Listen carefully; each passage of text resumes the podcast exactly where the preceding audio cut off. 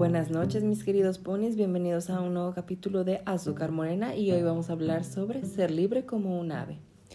Bueno, todo comenzó porque hace rato eh, salí del trabajo, entonces Tomás me pidió que lo acompañara porque íbamos a recoger el carro, porque lo llevaron al taller, este, y queríamos sacar una copia de una de las llaves de los candados, entonces pues bueno, este, nos fuimos este, juntos a, a varios lugares, entonces en un semáforo nos paramos, entonces siempre a como que les gusta, como a las seis y media, siete que empieza a atardecer es muy común, este, creo que en todo el mundo, creo que es algo general, más no estoy seguro, al menos en México sé que sí es así. Eh, las aves empiezan a, ahora sí que volar alrededor de los árboles y empiezan a cambiar de un lugar a otro buscando este, dónde van a pasar la noche.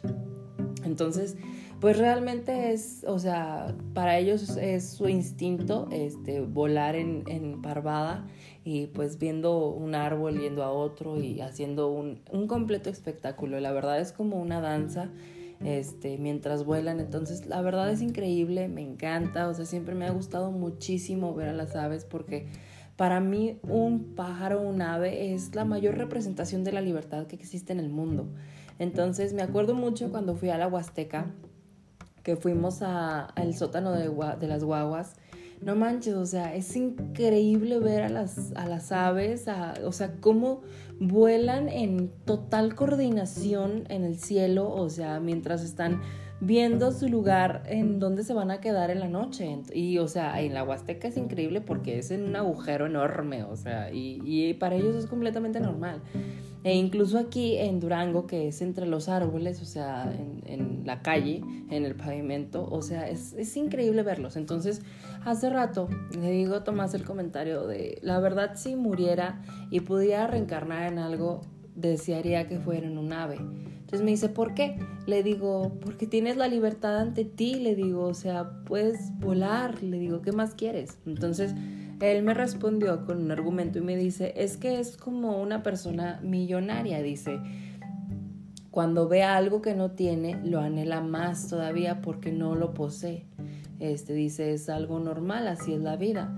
Le digo, sí, tienes razón, pero cuando se trata de la libertad en el sentido de las aves, yo lo veo de una manera muy distinta, le digo. O sea, yo, por ejemplo, soy dueño de mi libertad, o sea, yo puedo ir a donde quiera, o sea, no estoy encadenado como tal, o sea, sí, tengo un trabajo con horarios, sí, tengo mi familia, sí, tengo muchas cosas este, por las que muchas veces no puedo actuar en el momento para hacer cualquier cosa, o sea, de que irme, o sea, tengo que pedir permiso, cosas así. Pero le digo, pero aún así soy dueño de mi libertad, porque si quiero me voy, o sea, no me importa y, persigo mis sueños. Le digo, pero pues tengo que pasar por un proceso, no sé, o sea, juntar dinero, este, ver dónde me voy a quedar, o sea, varias cosas en sí. Entonces le digo, pero a un ave, le digo, puedes volar, puedes ir a donde tú quieras, o sea, obviamente pues no se manejan así las aves, ¿verdad? O sea, tienen sus periodos, buscan eh, lugares más cálidos, vuelan por el mundo, o sea, así.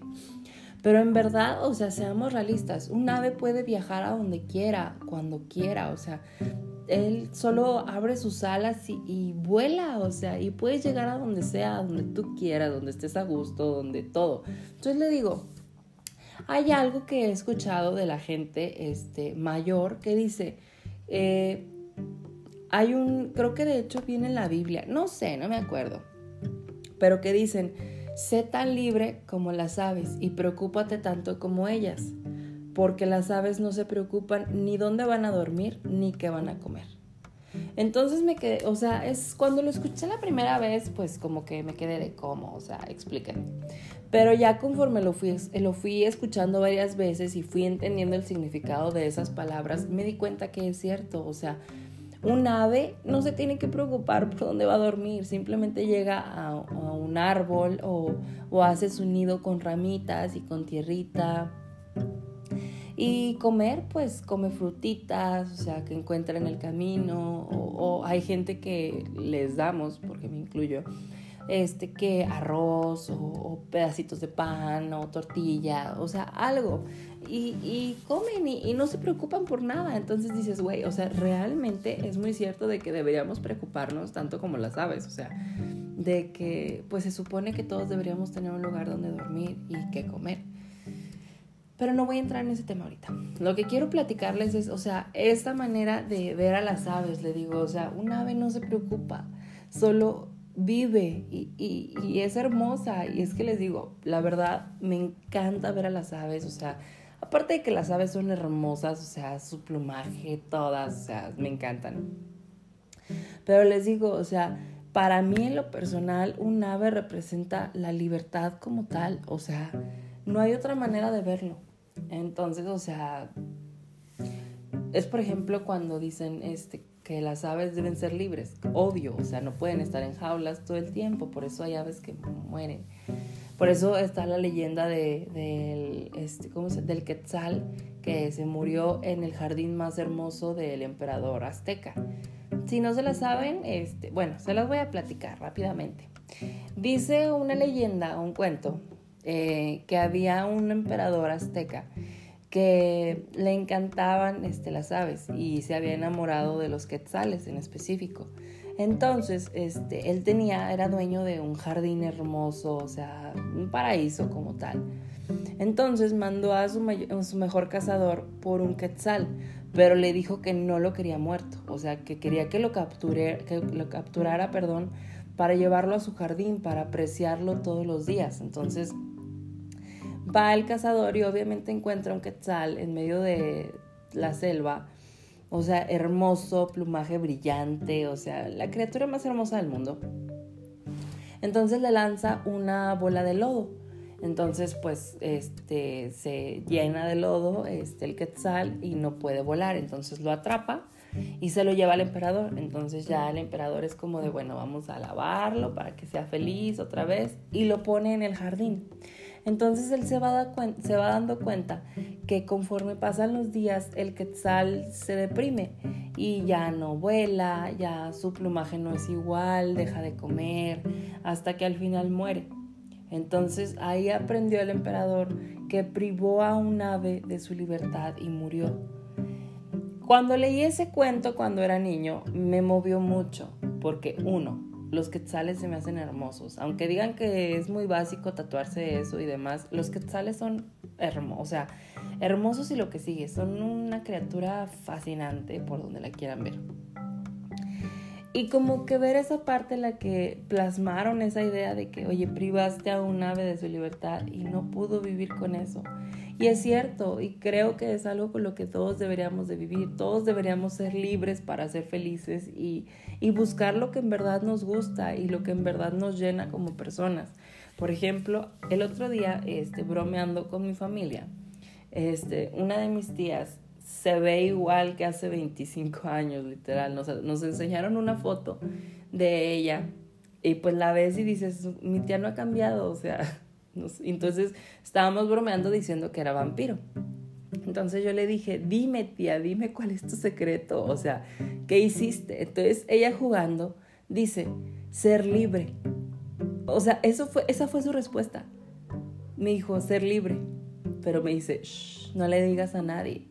Entonces realmente, o sea, siendo muy realistas, es como, güey, sí es cierto, o sea, mi tía es una persona completamente desinhibida, es una persona muy cool. O sea, de hecho hay un podcast sobre este que hice gracias a ella, que es el, el entusiasmo de vivir después de los 50, si quieren escucharlo.